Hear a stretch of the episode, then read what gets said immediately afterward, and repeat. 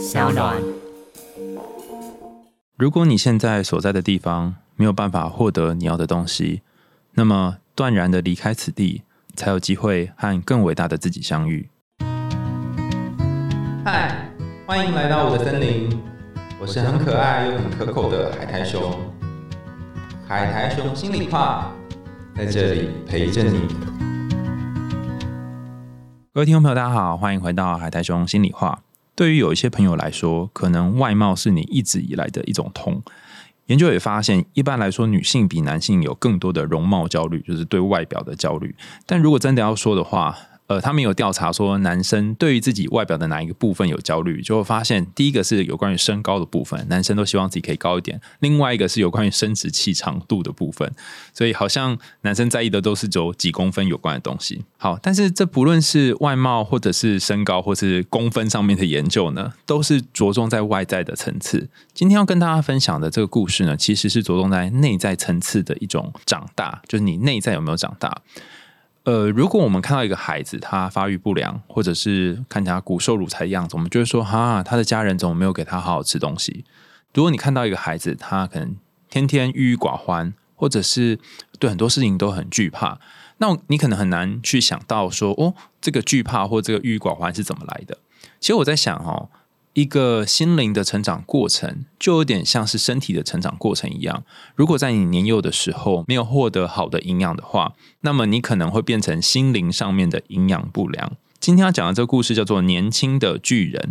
那以前我们有讲过一个故事，很类似的，叫做《拇指姑娘》。那这个故事比较像是拇指姑娘的男性版哦，就是有一个小小的拇指少年长大变成一个拇指巨人的故事。那因为这个故事超级长的，可是大家可以跟随一下这故事里面的起伏脉络，然后跟这个故事里面的巨人一起去冒险。好，大家可以把自己调整在一个比较舒服的姿势，我们要开始讲故事喽。很久很久以前，有一个农夫生了一个孩子，这个孩子他的头还没有这个农夫的拇指长。许多年过去了，这个拇指少年一点也没有长大。有一天，他的父亲要到田野里面去工作。儿子跟他爸爸说：“爸爸，爸爸，让我也去吧。”他爸爸说：“不行，你还是待在家里吧。出去对你来讲没什么好处。如果你跟我一起去，说不定我会因此而失去你的。”拇指少年一听，马上哭了出来。父亲为了让他安静下来，只好同意带他一起去。于是他把拇指少年放在口袋里面，就出门了。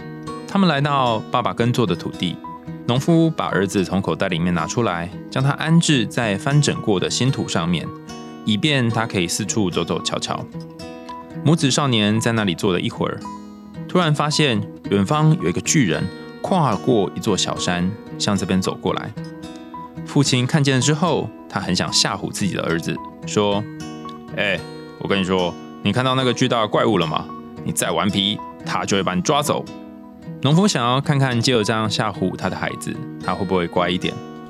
没想到竟然一语成谶。那只巨人腿非常的长，只跨了三步就走过来了。他伸手捡起拇指少年，放在他的巨大手掌上打量一番，然后像对待一个老朋友似的，就把拇指少年给带走了。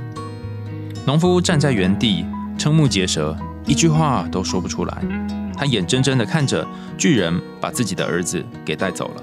农夫以为他的儿子就这样去了，再也不会回来了，这辈子永远也看不到他了。没想到剧情竟然有了转折。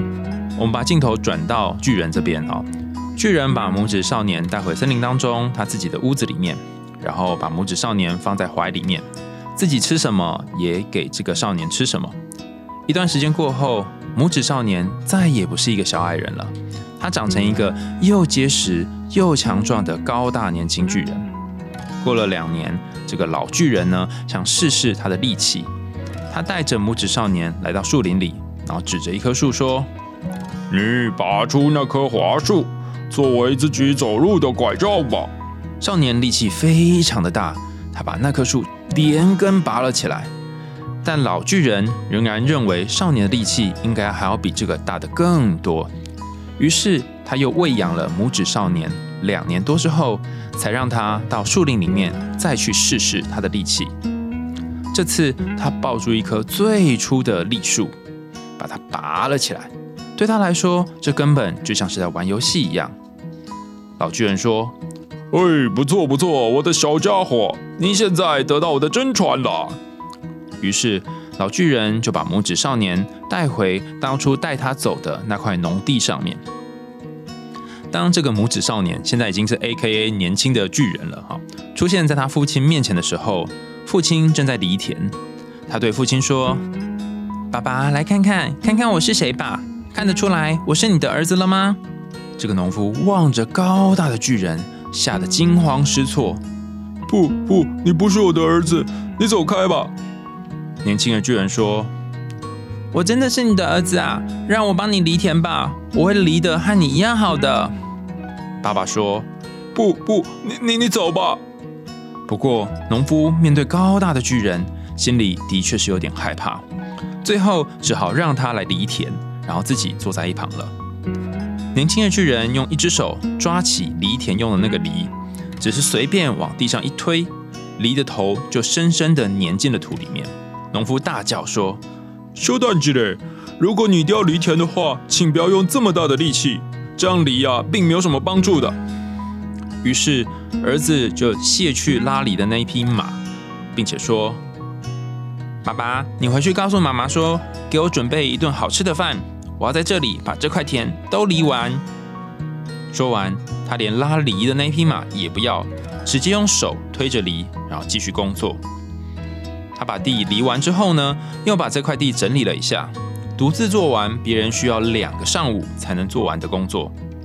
接着，他把他把所有的农具夹在自己的腋下，连那匹马也一起夹着，就像夹一捆麦子一样容易。回到了自己的家里。回到家之后呢，他就坐在长长的板凳上面说：“妈妈，饭做好了吗？”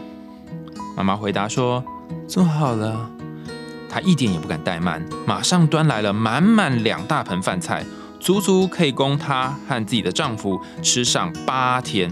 可是这个巨人儿子却一秒吃完，吃完之后还说自己只是尝了一下味道，并且问妈妈还有没有？我肚子还很饿呢。妈妈还有其他的吗？父母无可奈何的摇摇头。他看到家里难以供给他这个巨人的食量，于是这个年轻的巨人就跟爸爸说：“爸爸，我看这样吧，在家里我又吃不饱饭。”你们就帮我找一根在我膝盖上折不断的铁拐杖，我要再次出去闯荡。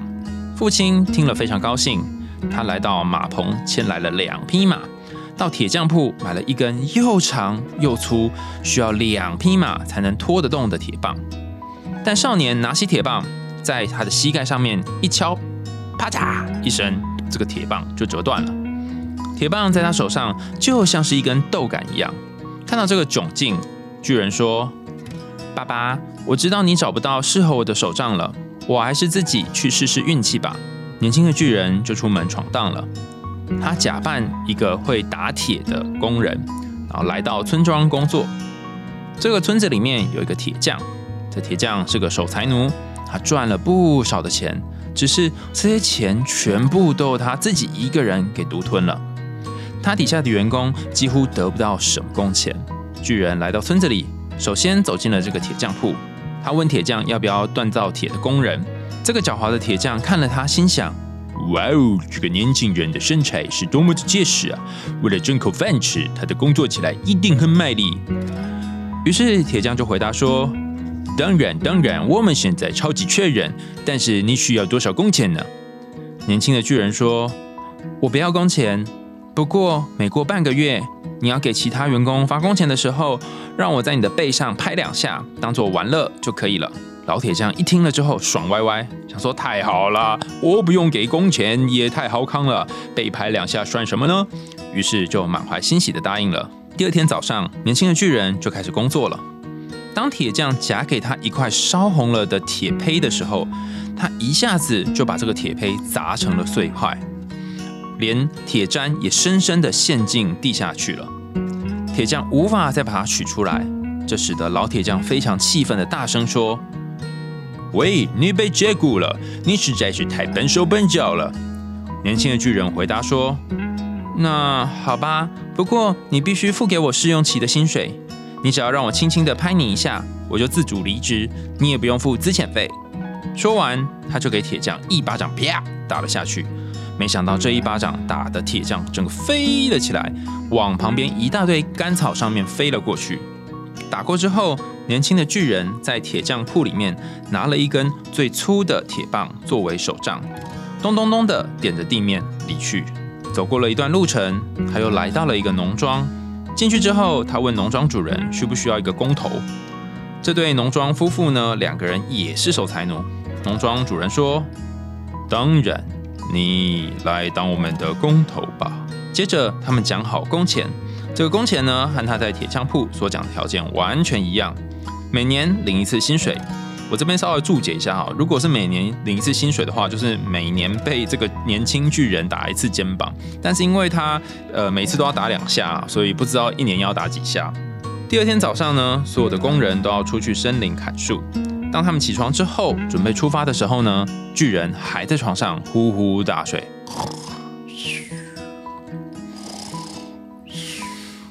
此时有个工人大喊说。哎，快起来呀！差不多要准备出发了，不然会来不及呀！年轻巨人忍着起床气说：“你们尽管去吧，我保证做完工作还能比你们早回来呢。”说完，他躺在床上又睡了两个小时的回笼觉。吃完早午餐，他慢吞吞的驱车来到森林。森林的前面有个低洼坑，进出树林都必须经过这个低洼坑。他把车子先驱赶过去之后呢？转过来，在那里用树枝和荆棘做了一个木头门的栅栏，让马不能过去。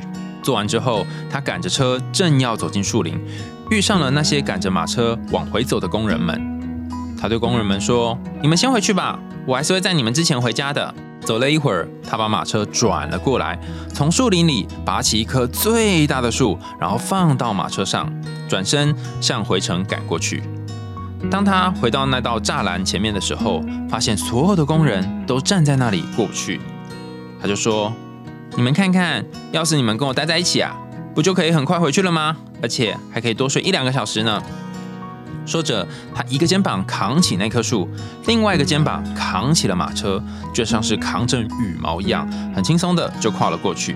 回到了农庄之后呢，他就把那棵树拿给庄主看，问说。你看，这是不是一根很好的拐杖呢？庄主非常满意的对他妻子说：“夫人，这个人很能干，尽管他睡了很久，但他仍然比那些人做的还要好。”很快时间过去了，巨人为庄主工作了一整年。当他们的同伴拿到工钱的时候，他想说：“哎，自己也应该要领到报酬了。”到这个时候，庄主才感到害怕。他想出了一个主意，他想要请巨人跟他取消合约，他愿意把整个农场的家畜都给他。但巨人说：“我不要，我不会当农庄主人，我是一个员工，我要你履行我们的合约。”农庄主人又祈求他，祈求巨人给他两个星期的宽限。在这两个星期当中，他召集了所有的朋友，向他们咨询对这件事情的对策。这群朋友们叽叽喳喳的商议了非常久，最后都认为最简单的方法就是把这个令人讨厌的家伙给杀死。接着，他们拟定好了计策，让巨人搬一些大石头到院子里面来，然后放在院内的井口旁边。这个时候，再要求巨人到井的底下去清理这口井。等到他下到井底，趁机再把大石头给推下去，用这种方法就可以砸死巨人。一切都布置好了。当巨人下到井底的时候，他们把石头嘟嘟嘟嘟砰的滚下去，石头落到井底，水被溅得超级高。他们认为巨人的头也一定被砸烂了。没想到井里面却传出了巨人的声音，说：“哎，把把井边的鸡都赶走了，他们爬落了一堆沙子在我的头上，快要掉到我眼睛里面去了，我都快看不清楚了啦。”并且他把井清理干净之后呢，从井里面跳出来说。哎，你们看，我有一个多么漂亮的围巾啊！他说着，指了套在他脖子上面的一大块石头碎片。原来，刚刚那块巨大的石头掉在他头上的时候，刚好头穿过了石块，他就得到了一个像石头甜甜圈一样的东西，围在他的脖子旁边。这个方法不成功，农庄主人又祈求巨人再给他两个星期的时间来考虑。此时，他再次召集他的朋友们一起商议。最后，朋友们给他出了一个馊主意，要他把巨人送到一个晚上经常有鬼出没的磨坊来磨麦。因为过去曾经去过那个磨坊磨麦过夜的人，没有一个人能够活到第二天早晨。这天天色已经非常晚了，农庄主人要巨人带着八箱的麦子去磨坊，并且叫他在晚上把它们都磨成面粉。明天一大早就要把这些面粉带回来。他到了磨坊的阁楼，把两箱麦子放进右边的口袋，两箱麦子放进左边的口袋，四箱装在一个长长的背带，然后挂在自己的肩膀上，徒步走到了磨坊。磨坊主人告诉他，磨麦子要在白天，不能够在晚上，因为磨坊闹鬼。凡是晚上去了磨坊的人，第二天早上通常都已经 k k 啊死掉了。巨人就爽朗的说。没关系，模仿老板，我不会有事的，只要快点把事情做完就行了。你去休息吧，明天早上再来找我。于是他走进磨坊，把麦子倒进漏斗当中，开始磨麦。接近十二点钟的时候，他坐在磨坊主房子里面的一条长凳子上面，想要休息休息。刚坐了一会儿，门就喵，突然自己打开了，砰！一大张桌子自己移动到房子里面。然后桌子上面摆满了各种葡萄酒、烤肉，还有许多好吃的东西，似乎都是他们自己移动到这里来的。接着，咻一声，椅子也自动移进来，围在了桌子周围。可是却见不到任何一个客人，也没有看到仆人进来。巨人心想：他今天没有叫 Uber Eat 啊。也没有叫 Food Panda，为什么会有这么多食物呢？他看到，哎，在这个餐桌旁边，好像有这个隐微的，就半透明的手指握着小刀和叉子，然后把食物放进盘子里面，但仍然看不见人影。巨人看到这些吃的东西，肚子也有点饿了，便不管这些东西是谁的，于是就找了一张凳子，坐在凳子上面，他挑了自己最喜欢的东西吃了起来。一阵酒足饭饱之后呢，躺在地上准备休息。没想到，就在这个时候，忽然听到有声音，呼，把灯给吹灭了。房子里面突然一片漆黑，他感到头上重重的挨了一击。哎呀！他马上跟四周的黑暗说：“我……呃，如果我……我……我的另外一边耳朵再挨一拳的话，我就要开始回击喽。”当他挨了第二拳的时候，他真的开始回击了，左拳、右拳，然后用脚一踢，另外一只脚再一踢。这一闹就闹了一整个晚上，他根本不知道害怕，不断的向四周回击，而且在这个互相对打当中还占了上风。天亮了，一切都安静下来。模仿主早晨起来之后过来这里看他，发现哎，这个巨人竟然活着。模仿主非常惊奇。巨人对模仿主说：“模仿老板，早上好。晚上我吃了一顿很满意的宵夜之后呢，脸上挨了一些耳光。”不过你不用担心，我也回敬了不少。模仿主非常高兴，巨人帮他打走了鬼怪，要给他很多的钱，但他断然的拒绝说：“我不要钱，我现在很满足。”于是，在他吃过早餐之后，他要回去找他农庄的主人去要他的报酬了。农庄主一知道巨人要回来，他心急如焚，就像是热锅上的蚂蚁。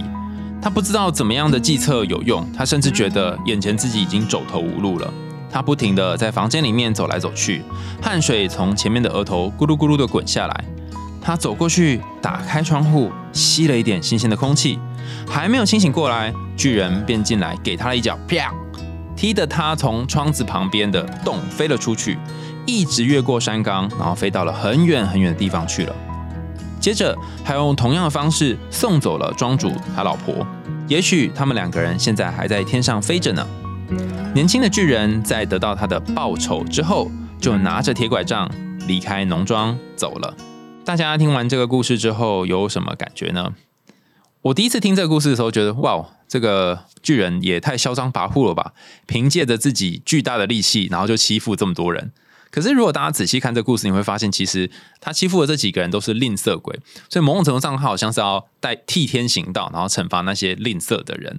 那透过这种方式呢，可以得到某种程度的正义。可是，如果你用这个角度去想的话，就觉得嗯，这好像感觉很像伊索寓言哦，就是告诉大家说，哦，你不可以太吝啬哦，哈，你要对人宽容哦，这样子你才不会被巨人踢走，就有点奇怪哈。那这个故事到底要讲什么呢？其实我觉得它有非常多可以讨论的点啊。不过在讲这个故事之前呢，就在讨论这个故事之前，我想先跟大家一起复习一下。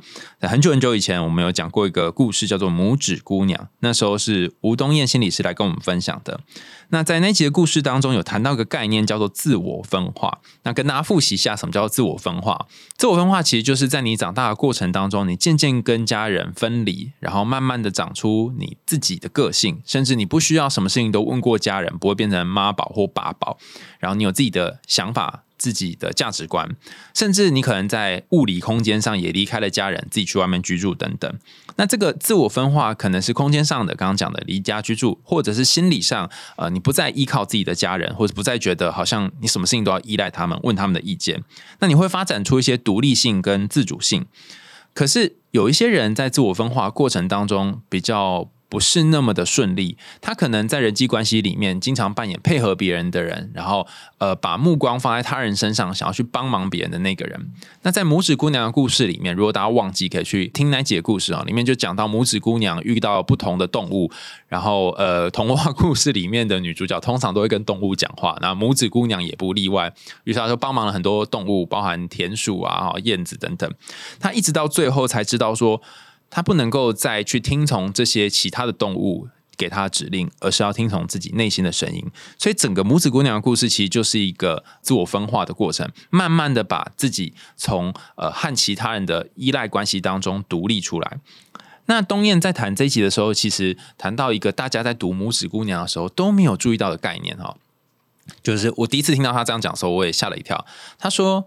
呃，你有没有注意到这个拇指姑娘在生出来之前呢？她妈妈其实是跟老天爷祈求，祈求一个很小很小的女儿，她不要一个大的女儿，她要一个小的女儿。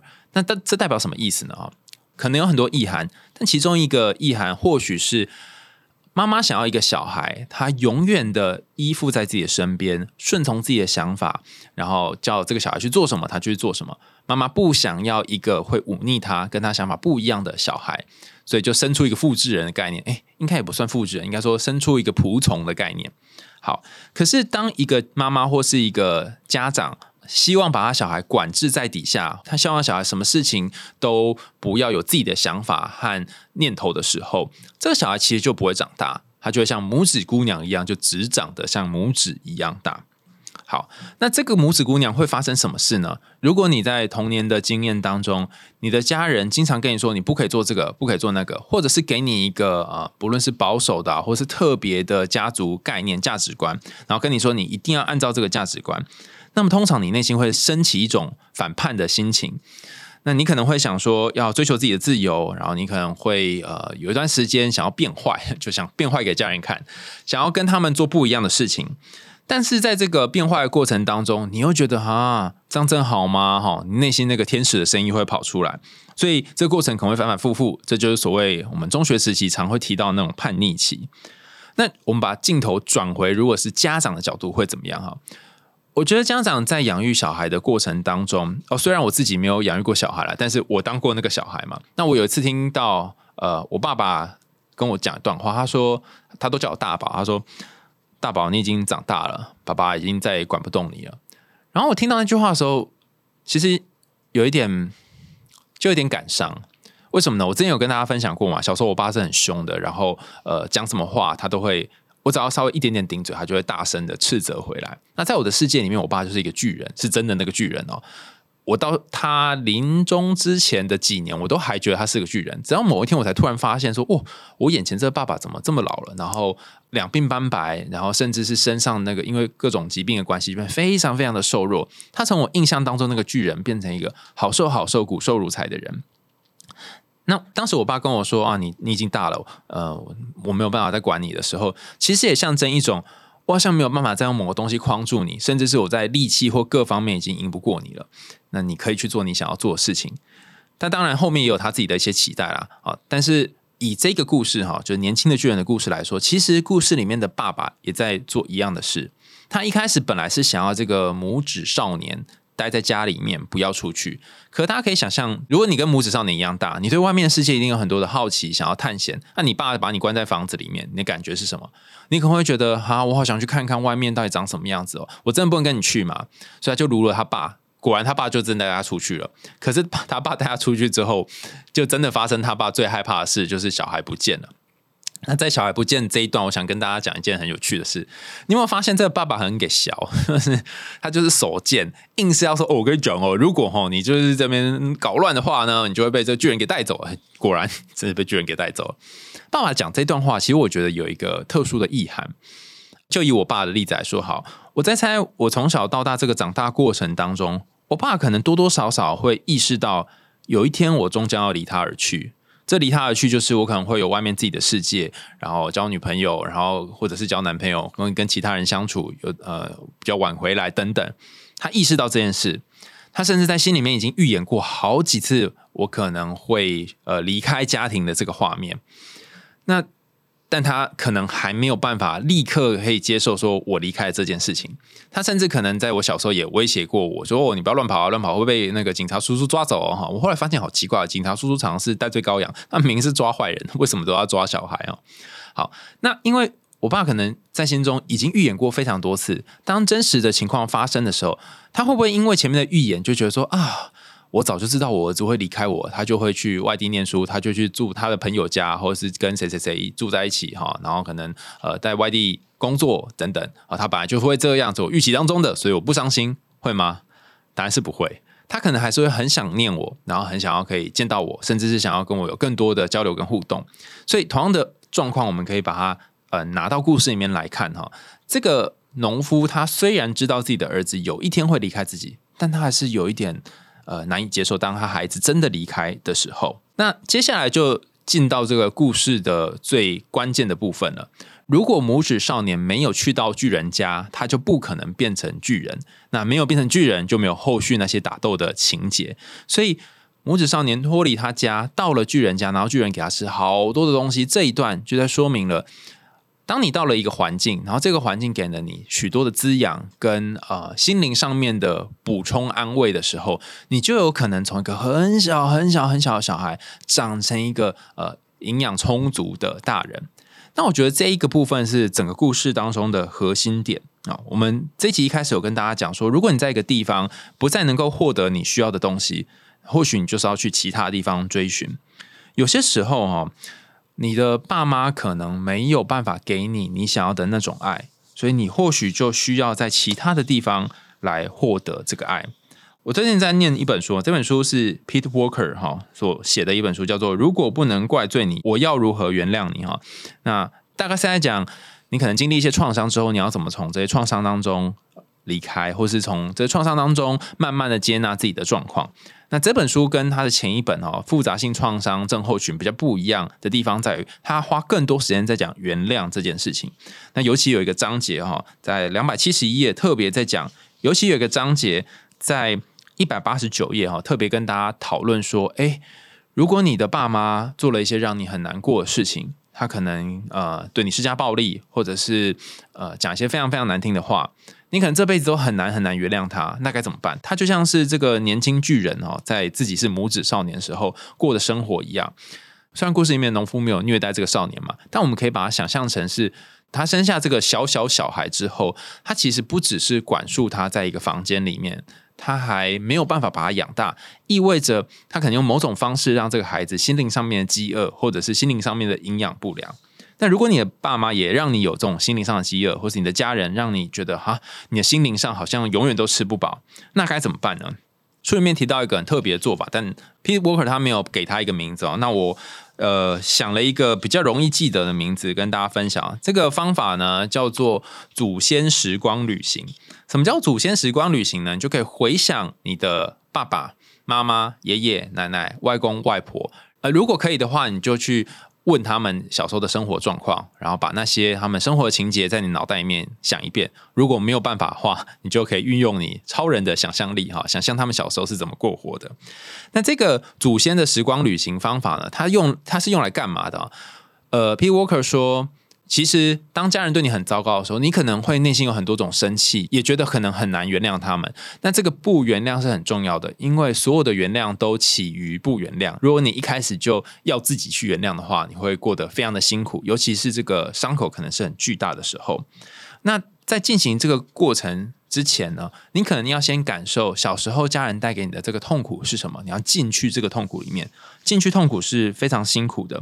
但是如果你没有真的经历这些痛苦，没有在痛苦里面翻滚，你大概很难呃让自己从痛苦当中毕业。在这本书一百八十九页，Peter Walker 有讲到一段话啊，那我把这段话稍微整理一下，然后念出来给大家听哈。他说，这个是他引用 Alice Miller 的一段话，他说。我们身不由己的赌上自己的自我实现，去满足父母无意识的需求。当我们父母不能够满足我们最原始的需求的时候，我们所能够做的事情，就是去感受那些反抗和哀悼当中所有的情绪。这意思是说，你可能会经常责骂你的爸妈，责骂你的家人，说什么小时候为什么这样对待你？但你活在这个责骂当中，这个责骂是是重要的，没错只是你不能够只是责骂而已。除了骂完之外，骂可能是一种自我保护，你可以跟家人隔开一个距离。你有没有机会让自己进入这个当时没有好好被爱的自己，或当时想要反抗父母的自己那时候的情绪里面呢？如果你可以附身到小时候的你身上，然后去感受那个情绪的话，会有一个天大的益处。这个益处呢，跟我们前面几集谈到一个概念有点像哈，叫做强迫性重复。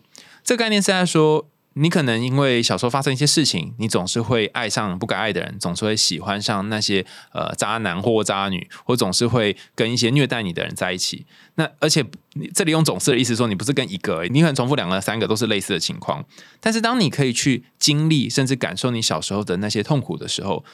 那你就不再会经过这个强迫性重复的回圈。我在看书的时候一直在想说，哎，到底要怎么样去理解这件事情？你可以想象有一条路，这条路上面有一颗巨大的石头，然后每次你走这条路的时候，你都得绕过那个石头，然后才能够往你要去的地方前进。于是，不论你是从东走到西，或从西走到东，每次只要经过这条路，都得绕过石头。这个概念有点像是你在童年曾经遇到一个状况，有一个情节，可能是你跟家人的情节，你过不去，甚至你都跳过当时的情绪，以至于在你后续的人际关系或者感情相处过程当中，只要遇到这个类似的结，你就会卡住。那因为永远都没有去体会那个卡住里面是发生什么事情，所以你总是需要绕过去。举一个例子来说明这个状况好了，假设你在感情当中。经常就像我们前面谈到拇指姑娘一样，永远是当一个付出牺牲的角色，然后对方说什么，你都会顺从，唯唯诺诺，因为你太害怕对方拒绝你或讨厌你，你就默默的做这个角色。但是你真正需要面对的是，当初可能你的父亲或你母亲或你爷爷奶奶照顾你的人，可能用一些非常严厉、非常难听的话念你。你当时没有让自己进入这个情绪里面，因为你用某种解离的方式，让自己从家人情绪当中可以隔离开来，你才不会受太多的伤。可是因为那段过程没有过去，它还在你心里面形成一个结，所以当你真的回到你过去的某一个时间点，去感受当时的你有多么的无助，当时的你要做什么似乎都没有用，当时你很想要逃离，甚至是你觉得自己很不值得被这样念的时候。或许你才有机会可以往前一点点，这个往前本身就可能改变你后来的生活。比方说，因为你当时的那些悲伤跟难过有被看见了，当你在被你身边的这些伴侣们哈，就是可能陆续的几个伴侣们指使或讲一些非常难听的话的时候，你感觉到自己真的痛了，然后这个感觉到痛的感受，或许就有机会让你去说出一些自己真实的想法，甚至是回击啊，而不是只当那个默默被欺负的角色。你在这个故事当中，你也可以看到巨人一开始是吃很少东西的，甚至是家人是没有办法把他养大的。但在老巨人把他养大之后，他开始可以去某种程度上面伸张正义，哈，去嗯江湖上面闯荡。所以，如果你把过去那个小时候的你养大、养养的比较完整一点，现在人生遭遇的困境也有机会可以往前进。那在 P. Walker 的书当中。就指出比较好的方法，比较好养大的方式，就是回到过去体会你那些过往的感觉。那这个方法有有的人可能可以，有的人可能不行啊。比方说，我是一个比较不容易去感受到感觉的人，更何况去感受我二三十年前的感觉。所以刚刚讲这个祖先时光机的这种方法哈，就有一点有用。他做法是这样哈，你可以先想一下小时候你遭遇的事情啊，不一定要有感受，但是小时候遭遇的事情，比方说你小时候可能被爸爸打或被妈妈揍，然后。你可以想一下，爸爸和妈妈在小的时候，他们是发生了什么事？他们怎么会？他们怎么会有这种呃，遇到小孩不乖就会揍他的这种情况？会不会他的小时候也被揍？然后你可以再去想说，哎，那你妈妈的妈妈，或你爸爸的爸爸哈，或你爸妈的爸妈哈，等等，他们自己在小的时候，可能外公外婆或爷爷奶奶，他们在他们小的时候，小外公或小外婆啊，小奶奶，当时他们可能你童年的时候遭遇了什么事情？那我举一个例子啊，大家可能就可以比较好理解了。我觉得我自己是一个很容易紧张跟焦虑的人，然后在紧张焦虑过程当中，我经常会担心这个没做，担心那个没做。那我发现这个个性呢，其实遗传自我妈，因为我妈也是一个就是没有办法停下来、闲下来的人。那我觉得在想说，哎，为什么我会变得这么焦虑？或许也跟我妈妈教养我的过程有关，啊不是要怪我妈哈，而是说我妈有这个个性。小时候她就会每次要断考的时候，我们全家就会到六楼去念书，然后。聚集在六楼，然后妈妈就拿那个呃类似学习单之类的东西，然后抽背我们里面的内容。那我妈我后来跟我妈核对，我才知道说哦，原来小时候是我自愿跑去念书的，其他的小孩是被我妈逼的。我是属于那个呃非常呃积极奋发向上的这种类型，所以我妈对我的影响并不是逼我去六楼念书，而是她逼大家去念书。但是大家在念书，然后甚至我妈自己很认真的过程当中，我潜移默化。那对于那种考试考不好啊，或是表现不好，我会非常非常的焦虑跟紧张。呃，就倒回去看说，哎，我妈小时候在干嘛？我妈小时候在嘉义长大，我们老家在云林的那个板头厝，所以那个地方就是有很多的陶艺哈。现在是发展出一些陶艺相关的观光事业哈，叫板陶窑。但我妈当年小的时候，她到处都是农田。那我外公外婆，我外公外婆生了。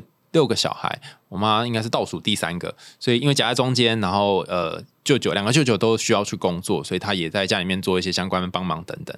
这样从小就是工作工作工作，然后偶尔读书，工作工作工作，偶尔读书。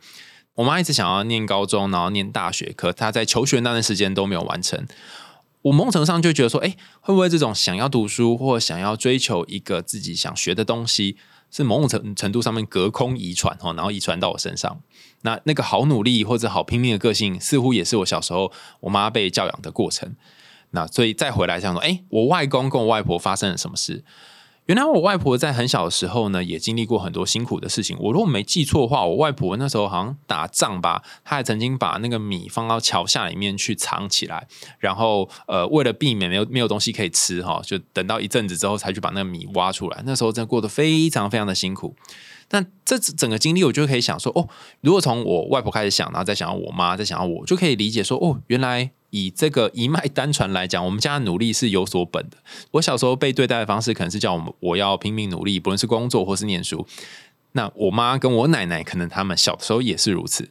当你经过这样子的往回回溯之后，不代表说你一定要原谅他们做错的某些事情哦，稍微可以有一点点同理，然后理解他们为什么会发生这些事情。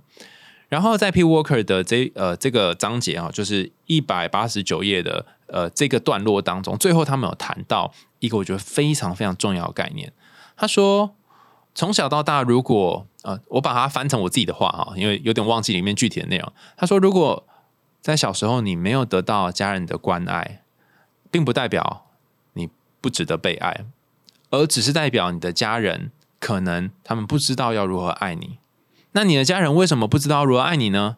因为他们在跟你一样小的时候，他们也没有被用同样的方式好好爱过，所以它有点是一个呃越过好多时代的概念。当你理解你的家人以前也曾经经历过类似的惨剧的时候，或许你就会觉得稍微好一点点。好，那这个故事到目前为止呢，只讲了前面他离开他家，那后面还有一大段说哦，为为什么后来就是去打那一群人哈？其实我觉得后面那一段呢，都围绕着一个很重要的关键，大家有发现吗？他在这个拇指少年在变成巨人之前哈，他在老巨人家，老巨人请他拔一棵树。应该说拔两棵树了哈，然后拔树变成拐杖嘛。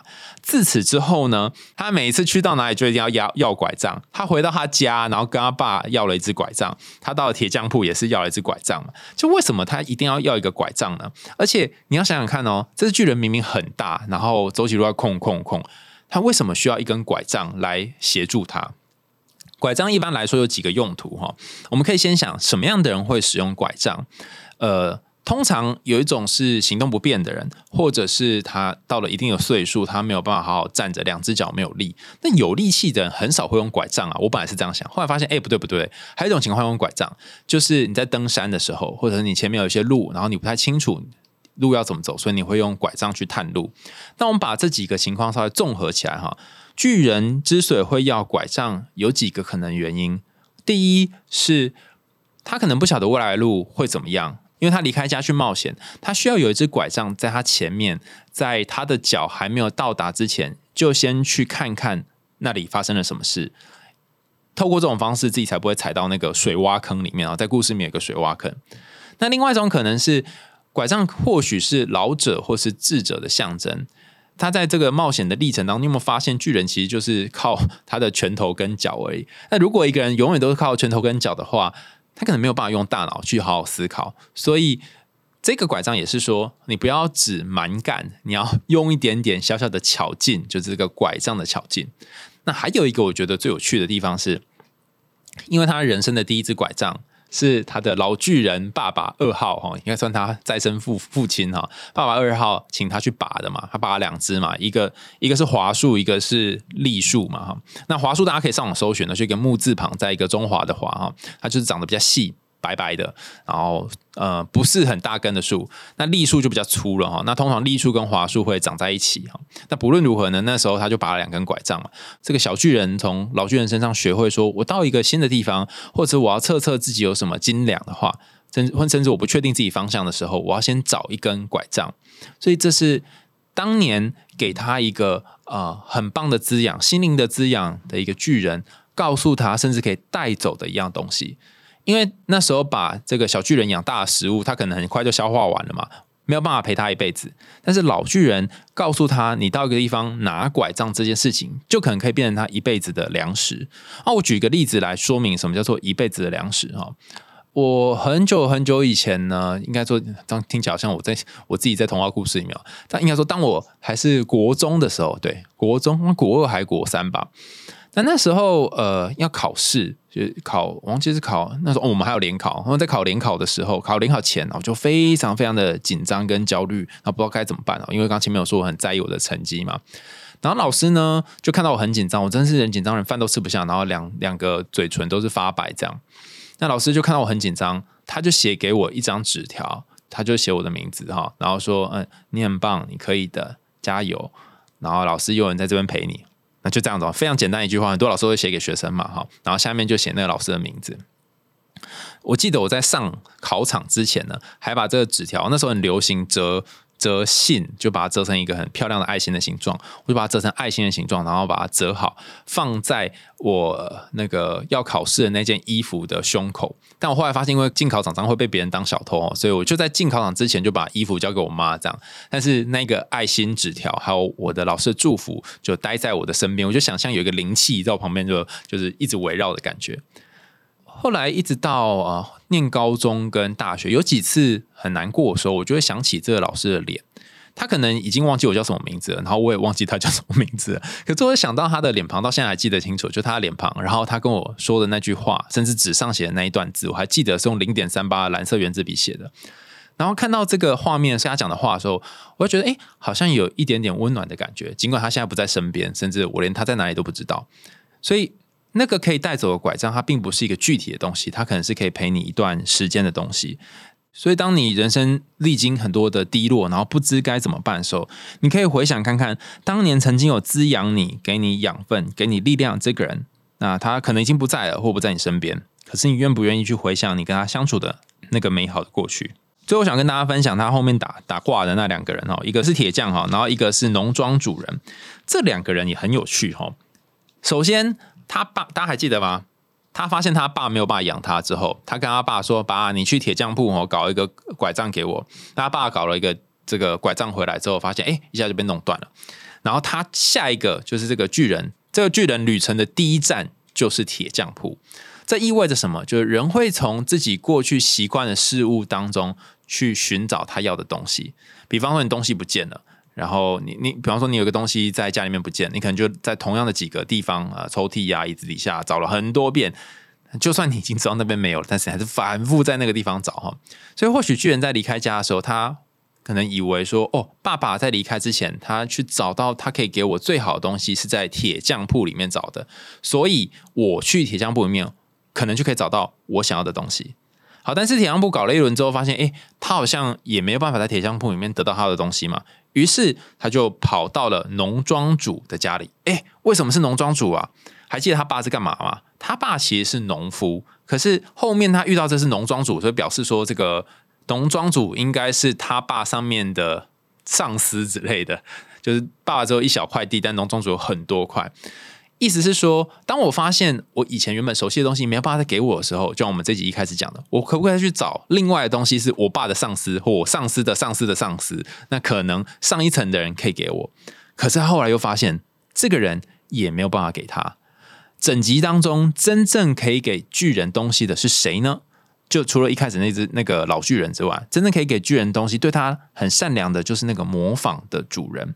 那模仿的主人，他跟他也不是随便搞的哈，就是为什么不是呃霓虹院的主人啊？为什么不是游泳池的主人？为什么模仿的主人呢？因为模仿他指的是把食物从小麦，呃，模仿指的是。把小麦磨成面粉，然后面粉可以制造成食物。我们在这一集的一开始就有说，有些时候我们需在心灵饥渴或贫瘠的时候，会需要心灵上的食物。所以他到了磨坊里面，有发现吗？那个晚上被招待了很多的东西吃嘛，虽然也被打了一顿哈。然后隔天早上，磨坊主人还招待他一顿。饭吃，所以这个地方是给他再次获得滋养，再次获得身心灵上面的填满的一个位置。